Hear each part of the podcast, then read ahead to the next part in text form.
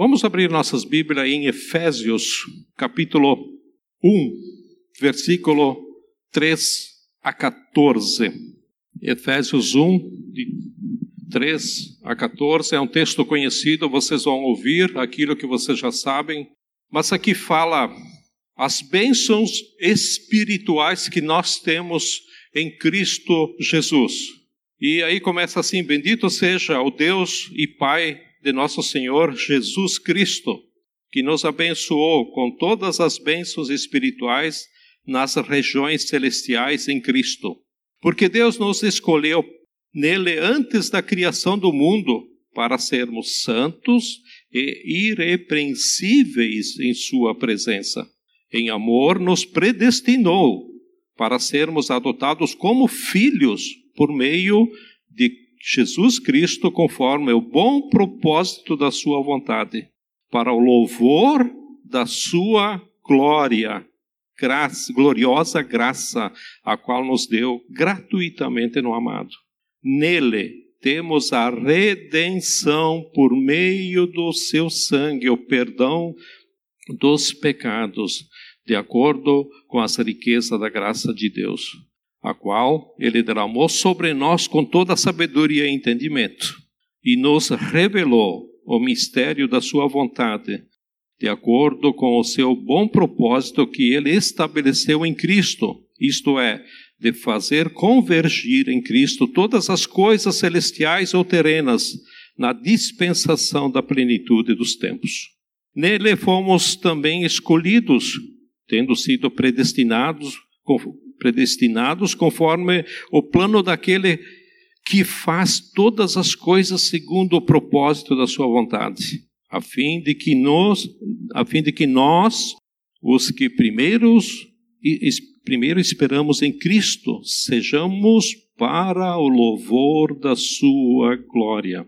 Quando vocês ouviram e creram na palavra da verdade, o evangelho que os salvou, vocês foram selados em Cristo com o Espírito Santo da promessa, que é a garantia da vossa herança até a redenção daqueles que pertencem a Deus, para o louvor da sua glória. Querido Jesus, nós pedimos que o Senhor esteja nos abençoando e, como a Mirella tem dito, que o Espírito Santo esteja nos revelando e falando aos nossos corações nesta manhã. Em nome de Jesus. Amém?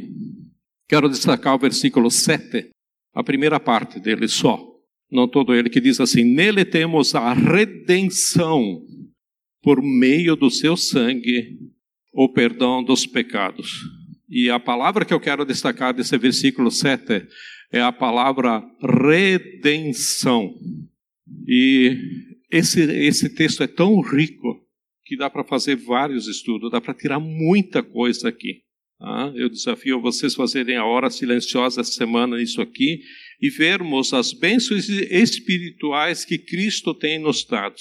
E eu quero destacar hoje, como é dia de ceia, é, essa palavra aqui, a, a palavra redenção. Então, redenção significa o pagamento de um resgate, né? o preço que se paga para conseguir a liberdade de alguém. E a Bíblia fala que a nossa redenção foi custosa, muito cara, porque o custo da nossa redenção foi o sangue de Jesus derramado na cruz do Calvário. E naturalmente surge uma pergunta que é: do que nós fomos redimidos? Né? Do que nós fomos libertos? Do que nós fomos comprados? E Paulo nos esclarece do que nós fomos resgatados ou comprados. Né? Paulo esclarece que o perdão não só rompeu o nosso relacionamento com o Pai, né? como também nos fez escravo da nossa carne e dos nossos desejos. Paulo esclarece que o pecado, tá? que o pecado não só rompeu o nosso relacionamento com o Pai, como também nos fez escravo da nossa carne e dos nossos desejos. E por isso que Jesus morreu na cruz, né? Porque através do seu sangue, a escravidão da nossa carne, dos nossos desejos, dos nossos pecados, né? eh, pudessem ser quebrados. E por isso que há poder no sangue de Jesus para libertar do poder do pecado e sermos transformados pelo poder do Senhor. E isso está em vários textos na, na Bíblia. Né? Abra lá em Romanos capítulo 6. Se você não quiser acompanhar, de agora em diante eu vou citar vários textos para não ser tão cansativo. Pode acompanhar ali na tela. Romanos 6, do versículo 6 a 8, diz o seguinte: Pois sabemos que o nosso velho homem foi crucificado com ele com Cristo, né? O nosso velho homem antes de conhecer a Cristo, para que o corpo do pecado seja destruído. Olha a palavra que ele usa aqui. Né? Para que o corpo do pecado seja destruído e não mais sejamos escravos do pecado, pois quem morreu foi justificado do pecado. Ora, se moremos com Cristo, cremos que também com Ele viveremos. Então, Paulo fala que há poder no sangue de Jesus para nos libertar de coisas que nos aprisionam. Se você tem qualquer vício, qualquer dependência onde você acha que não pode ser transformado, não é verdade. Porque Jesus pagou o preço da sua liberdade. E também somos liberto das consequências do pecado. E Romanos também nos diz qual a maior consequência do pecado. Nesse mesmo capítulo, versículo 22 até 23, ele diz: Mas agora que vocês foram libertos do pecado, olha que maravilha, vocês foram libertos do pecado e se tornaram escravos de Deus.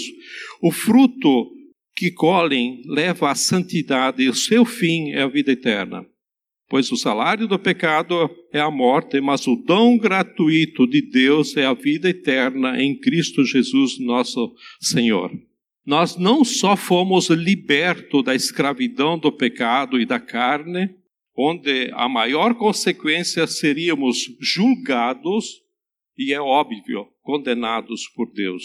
Porque o salário do pecado, ou seja, o salário quer dizer a consequência do pecado é morte. Isso é morte espiritual. E através do sangue de Jesus na cruz, aquela condenação eterna no inferno, ela foi retirada da nossa história. História quer dizer da nossa vida. O nome, o nosso nome foi escrito no livro da vida.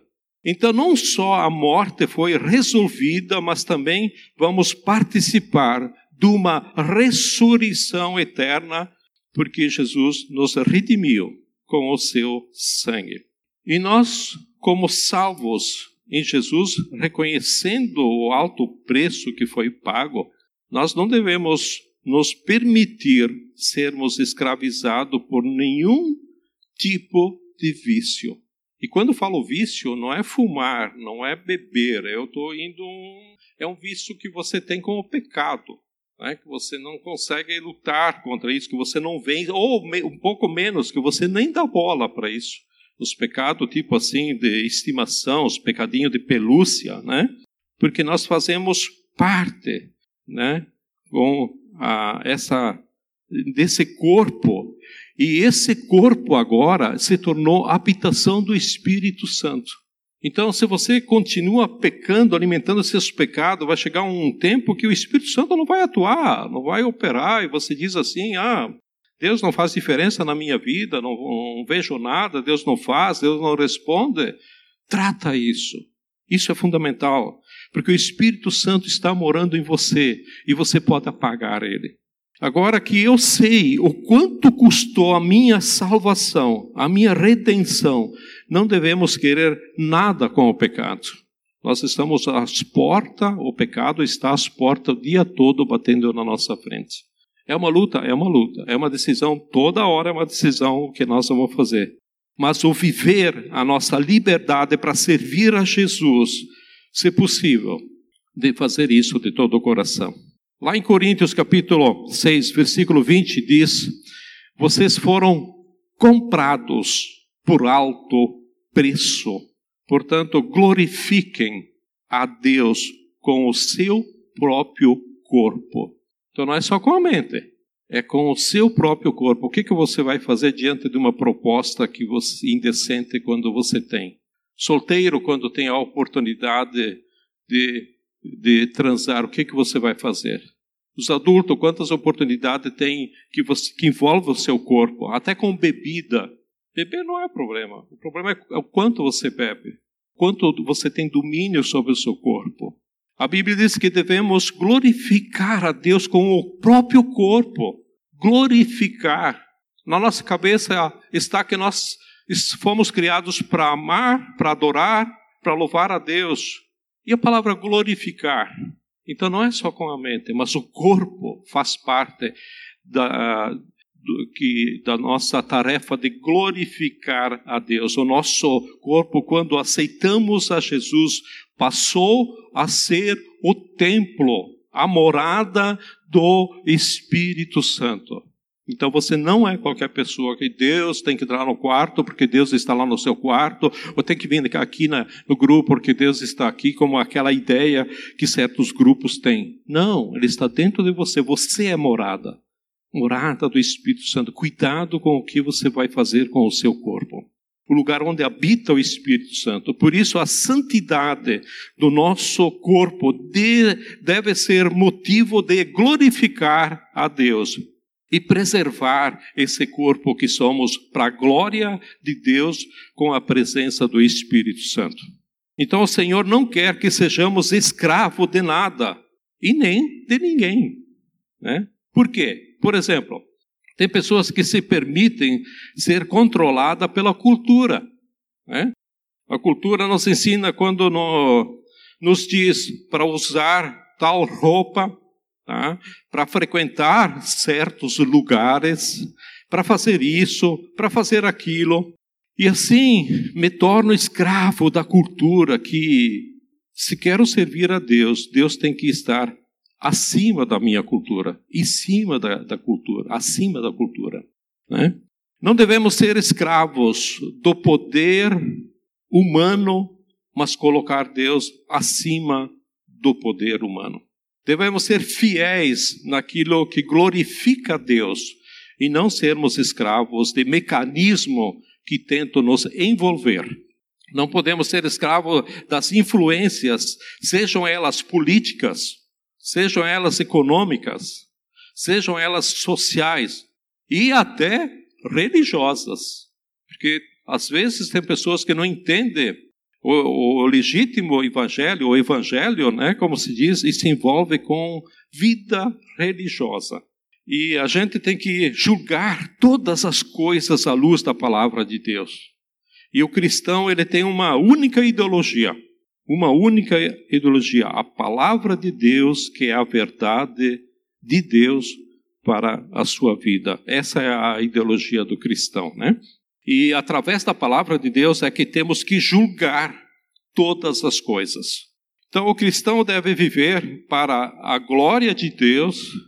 Se o cristão deixa se escravizar por qualquer coisa, ele esqueceu o custo da sua redenção, que foi o sangue de Jesus derramado na cruz. Por isso, a nossa consciência a nossa consciência deve nos levar a viver uma fé inabalável, firmada na palavra de Deus. Temos que ficar com a Bíblia, né? E é desta forma que, que nós vamos construir o nosso caráter. Hoje em dia não se fala mais de construir o caráter, né? Eu lembro quando eu comecei, logo que eu conhecia Cristo, eu comprei um livro sobre a formação do caráter. E isso só transforma o caráter da gente com o passar do tempo com o andar. A nossa transformação, olha, até que vivermos, é uma transformação o tempo todo.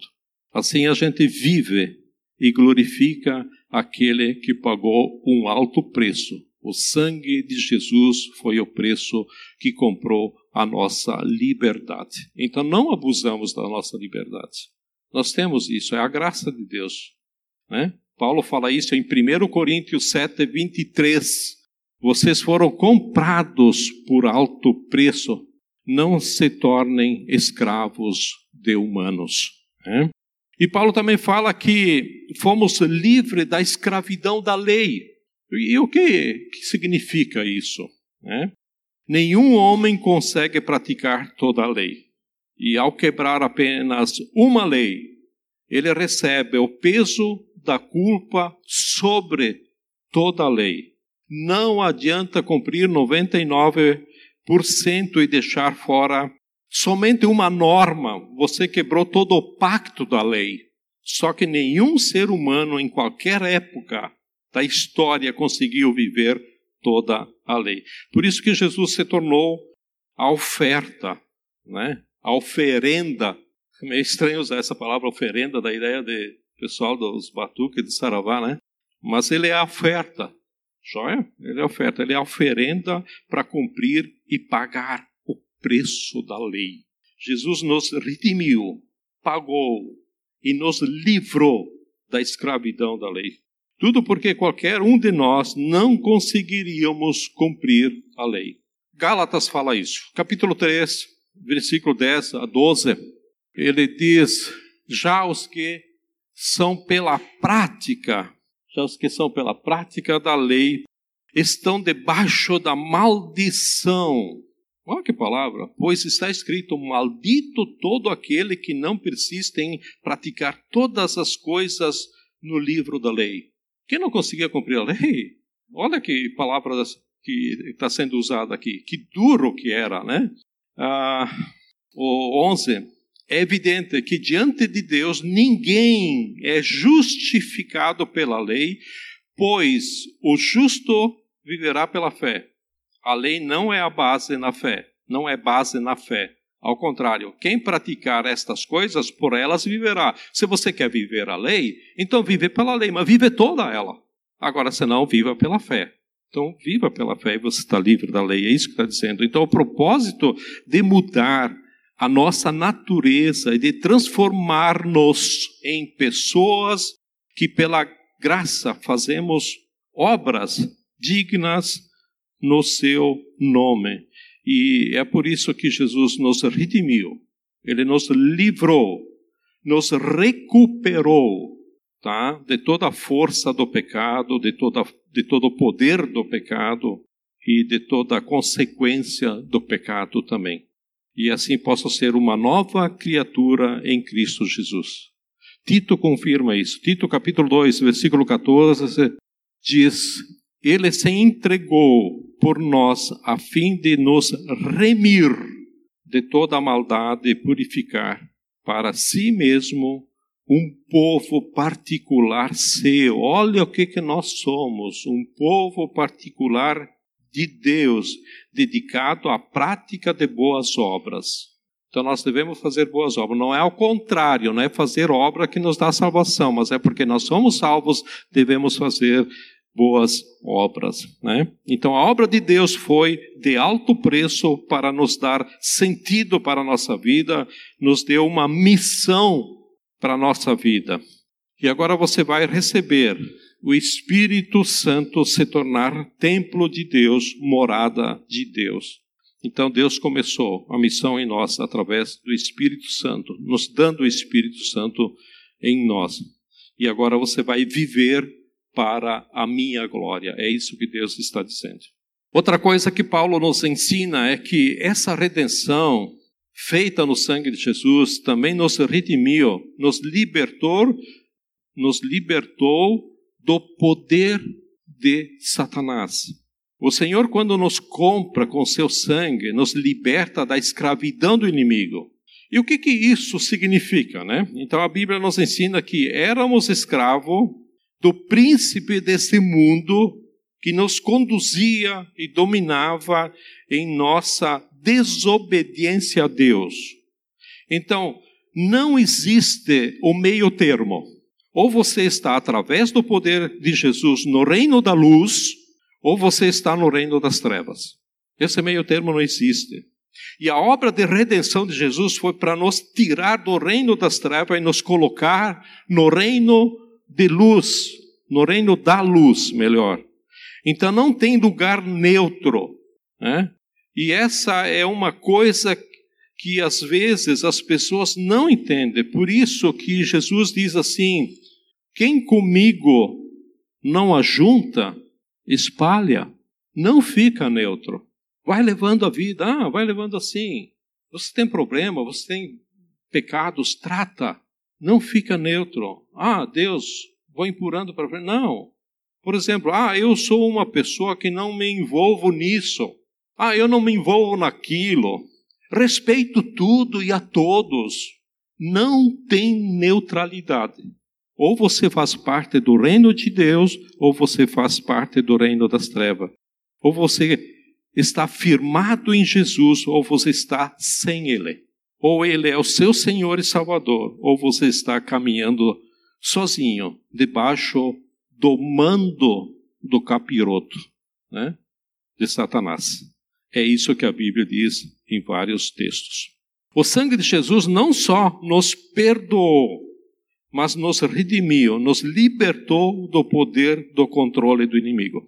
Olha só como Paulo põe isso em dois textos. Gálatas capítulo 4, versículo 3 a 7, diz assim: Assim também nós, quando éramos menores, estávamos escravizados aos princípios elementares do mundo.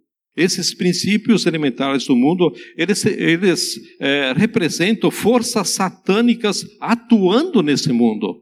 Porque a gente diz que o Deus desse século né, é, é Satanás. Então, ele atua ah, nesse mundo aqui. E quem não tem a Cristo está debaixo desse Senhor. Versículo 4. Mas quando chegou a plenitude do tempo, Deus enviou seu filho, nascido de mulher, nascido debaixo da lei, a fim de redimir os que estavam sob a lei, para que recebêssemos a adoção de filhos. E porque vocês são filhos, Deus enviou o Espírito de seu Filho ao coração de vocês. Olha que maravilha! E ele clama, Abba, Pai. Assim você já não é mais escravo, mas você é filho. E por ser filho, Deus também o tornou herdeiro. Por isso que esse trecho de Coríntios também fala as, as bênçãos, as maravilhas que Deus tem. E aqui está registrado, né, confirmando. E o segundo texto está em Efésios 2, onde Paulo explica um pouco melhor, onde fala da tua e da minha condição antes de ser redimido ou ser liberto pelo sangue. Capítulo 2, de 1 a 5. Vocês estavam mortos. Né? Vocês estavam os mortos, mortos por. Uh, por quê? Por causa das suas transgressões e pecados. Então, esse era o motivo porque a gente estava morto. E Paulo aqui está falando para cristão, por isso que ele está usando um verbo no passado, quando vocês estavam. Então nós também, quando não conhecíamos Jesus, nós estávamos. Agora ele vai dizer assim no versículo 2: nos quais os pecados, ele se refere aos pecados, nos quais costumávamos viver. Por que isso? Como isso? Quando isso? Quando seguiam o presente, a presente ordem, o presente curso Lá no Abismo Ligado, quando a pessoa desenha o curso, é isso aqui, ó. A presente ordem ou presente curso deste mundo e o príncipe do poder do ar, o espírito que agora está atuando nos que vivem na desobediência. Faz pensar um pouco nisso? Nos faz pensar. E como é que eu vou me manter neutro diante de uma situação assim? Que palavra dura! Que palavra dura! Ele está dizendo o seguinte: a gente estava morto espiritualmente, estávamos seguindo o jeitão de vida do mundo. E quem está controlando o jeitão de vida do mundo é o príncipe da potestade do ar. Mas quem é esse cara, esse príncipe? É esse capiroto aí, esse capeta. É Satanás. O espírito que está atuando no. atuando. Uh, o espírito que está atuando no espírito da desobediência, aqueles que não querem se render a Cristo. Seja lá as razões que a pessoa queira, pode arrumar as razões mais justas que ela achar. E ele continua no versículo 3. Anteriormente, está falando para cristãos que, eh, que já conheceram a Cristo, anteriormente todos nós também vivíamos Entre quem? Entre eles. Ou seja, nós estávamos lá no meio, satisfazendo as vontades da nossa carne, ok? Seguindo os seus, ou seja, os nossos desejos e pensamentos como os outros, éramos por natureza merecedores da ira. Todavia, Deus, que é rico em misericórdia pelo amor, uh, pelo grande amor com quem nos amou, deu-nos vida com Cristo quando ainda estávamos mortos em transgressão. Pela graça, vocês são salvos. Então, quando o Senhor nos redime com o seu sangue, ele nos liberta do poder e das consequências do pecado e do poder de Satanás também. É por isso que João diz: o maligno não lhe toca. Ele não tem permissão, porque agora você pertence exclusivamente a Deus. Ele colocou a marca de propriedade que é o selo do Espírito Santo, que nós vimos lá em Efésios 1, versículo 13. Ele colocou a graça sobre a sua vida, onde você foi comprado, você foi eh, redimido, resgatado através do sangue de Jesus. Esse sangue que daqui a pouco nós vamos celebrar a ceia, que é o memorial. O próprio Jesus explica isso de uma outra maneira, um pouco diferente, lá em Lucas capítulo 11, do 20 ao 22. Mas é pelo dedo de Deus que eu expulso demônios, né? Jesus está falando, então chegou a vocês o reino de Deus. Quando um homem forte, bem arrumado, guarda sua casa, seus bens estão seguros. Mas quando alguém mais forte o ataca e o vence, tira-lhe a armadura em que confiava e divide os despojos, divide os bens, né? Então, uma linguagem figurada, o que esses versículos estão dizendo é o seguinte: quando o Senhor entra na nossa vida, ele vê a gente preso por uma por esse homem forte, bem armado, aprisionando a gente. Mas ele entra, mas daí alguém entra mais forte que ele. Quem é? É Jesus, que através do seu sangue precioso comprou a nossa vida. Então esse Jesus vai lá e arranca a armadura do maligno e nos liberta de tal maneira que podemos ser livres de toda a opressão do diabo. Eu confesso que eu não sei por que tanta gente ainda vê demônio em tudo. E se você for em alguns grupos por aí, dessas igrejas que estão expulsando o demônio, rola no chão, faz aquele show, não espera a reunião acabar, pega e vai embora. Faz 40 anos que estou convertido, eu nunca enfrentei isso aqui, nunca vi isso em nenhuma aliança. Por que será? Então precisamos estar, estar ciente quando a gente aceita Cristo, foi bem claro que eu expliquei até aqui. Nós somos templo do Espírito Santo, nós recebemos o Espírito Santo. Quando a pessoa não tem a Cristo, ela está exposta ao Deus, ao príncipe deste mundo. Você pode sentir até opressão, pode sentir, né, uh, uh, até possessão. Possessão são para pessoas que fizeram pacto com, com Satanás, senão é difícil ter. Agora, opressão pode acontecer.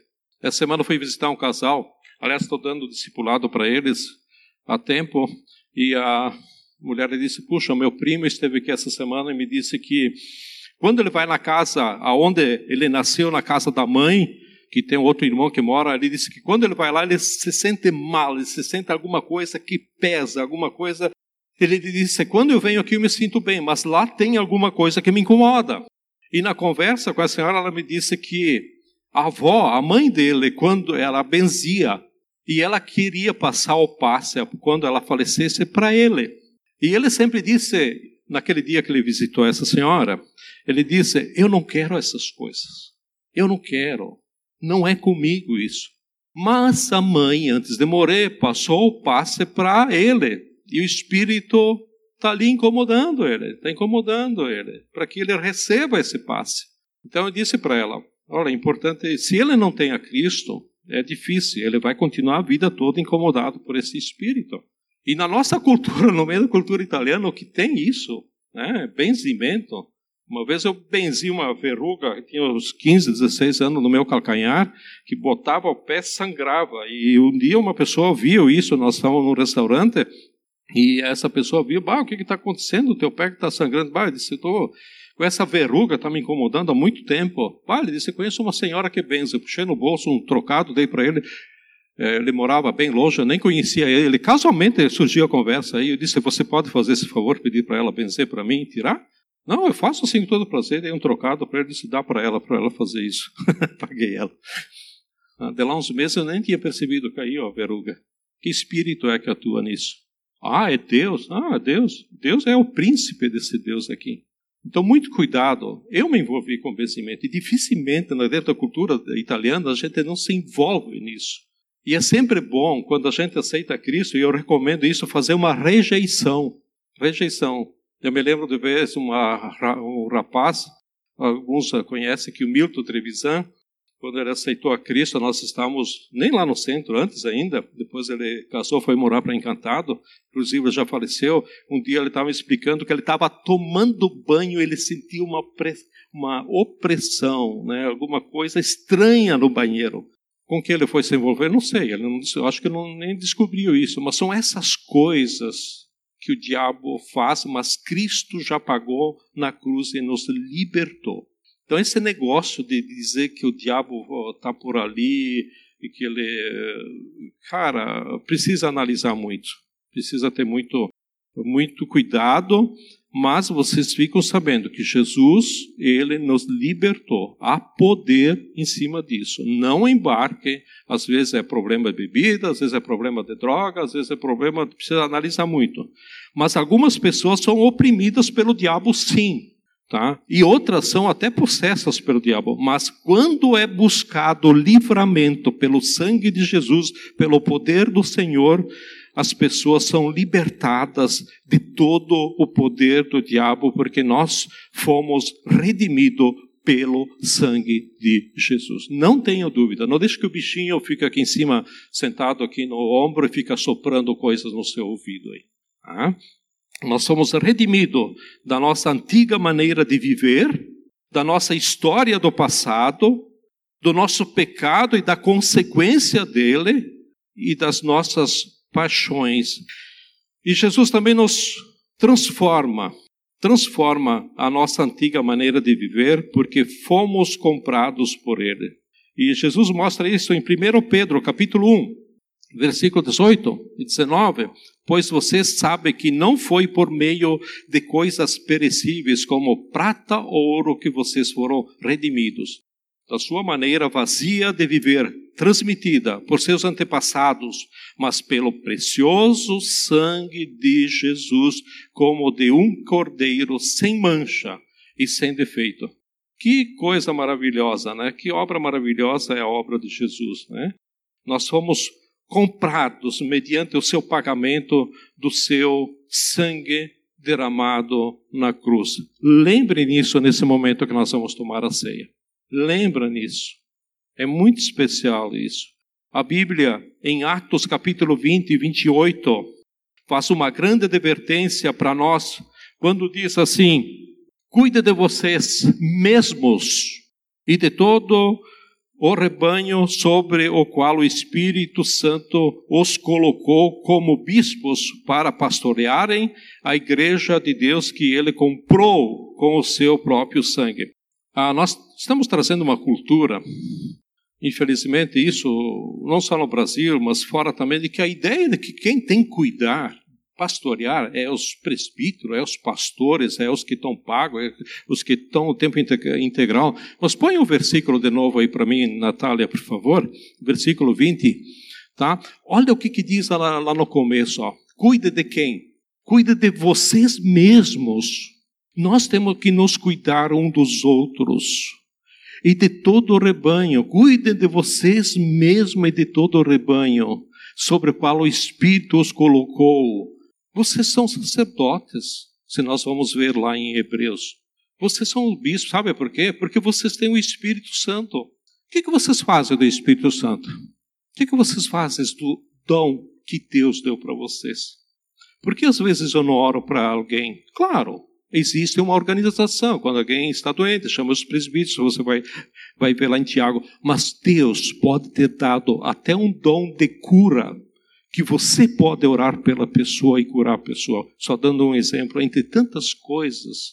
Para e pensa, o que você faz com o Espírito Santo que está em você? O dom que ele deu. Cuide de vocês mesmos e de todo o rebanho. Olha a importância de um cuidar do outro, um cuidar do outro, um cuidar do outro. Então a gente tem que viver isso com uma certeza da grandeza de Deus. Né? Recapitulando então, o sangue de Jesus nos redimiu tá? do poder do pecado, da servidão do, do príncipe deste mundo, ele nos libertou, onde Jesus nos deu a condição de vivermos livres e viver uma maneira que reflete a glória daquele que nos comprou com o seu próprio sangue. E a nossa redenção ou libertação é valiosa demais. É por isso que a gente precisa valorizá-la. E como valorizá-la? A gente valoriza quando nós decidimos, pela fé, nos tornarmos aqui na terra alguém que vive para o louvor da glória de Deus. Não sei se vocês perceberam, eu repeti várias vezes essa palavra, essa frase. E o texto que lemos no começo, lá em Efésios, capítulo 1, de 13 a 14, você vai perceber que essa expressão para o louvor, para o louvor da glória de Deus se repete várias vezes. Pelo menos três vezes é repetida essa frase. Isso está no versículo 6, no versículo 12, no versículo 14. No fim de cada versículo fala isso, para o louvor da glória de Deus. Então, nesse trecho que fala sobre as bênçãos espirituais, né? Então, essa expressão para o louvor da glória de Deus significa sinfonia. Você é a sinfonia do céu, você é re, é, do céu, refletindo, ecoando, brilhando aqui na terra cada vez que você vive aquilo que representa a sua salvação. Olha que maravilha, né? Jesus, o Filho de Deus, que tinha a mesma glória do Pai, se fez homem e entregou sua vida para nos redimir de toda a acusação do pecado. Ele se fez pecado em nosso lugar nos reconciliando com Deus para o louvor da sua glória. Jesus é a glória visível do Pai. Ah, você sabe que quando Deus criou Adão e Eva, eles eram cobertos da glória de Deus. Porém, perderam, né, quando praticaram o pecado, o pecado. Olha quanta coisa que nós perdemos. Isso aqui eles tinham, Adão e Eva, e foi perdido. Então, hoje a glória de Deus é revelada por meio de nós, que nós somos os, por quê? Porque nós somos os filhos resgatados das trevas para a luz. Viver para a glória de Deus é manifestar a presença divina em todos os lugares por onde nós passamos, é ter as características, ou seria o DNA né, espiritual de Deus, que nos escolheu para sermos santos e irrepreensíveis. Então, às vezes nós achamos bonito essas palavras, mas o que, que eu faço agora que sou santo e irrepreensível? Né? É ser luz em meio às trevas, é não se amoldar ao sistema desse mundo, mas ser transformados pela renovação da mente, é, da, da nossa mente, desculpe. É ser testemunha do Evangelho de Cristo falando das boas novas da salvação por exemplo, né? É ser um representante visível no reino de Deus na terra, que isso foi inaugurado por Jesus. Então, o desejo de Deus, quando a gente compreender essa obra tão grande da salvação, é se colocar nas mãos do Senhor para o louvor da sua glória. O que, que eu tenho que dizer para você? Permita que essa glória resplandeça e floresça em sua vida. Isso é graça, pura graça do nosso Deus para com cada um de nós. Muito obrigado, Jesus, pelo dia de hoje. Muito obrigado pelas tuas ricas bênçãos sobre cada um de nós. E obrigado também por aquelas pessoas que não estão aqui nesse momento, que não vieram por uma razão ou por outra, ó Pai.